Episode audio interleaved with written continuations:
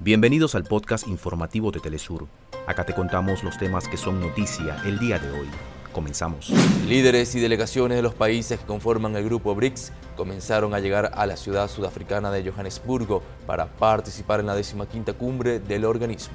La Cancillería china rechazó el anuncio de Japón de que comenzará a liberar aguas residuales radiactivas tratadas de la planta de energía nuclear de Fukushima a partir del jueves. El presidente de Venezuela, Nicolás Maduro, denunció las intenciones de la extrema derecha de sembrar odio contra el país y continúan los intentos de desestabilización.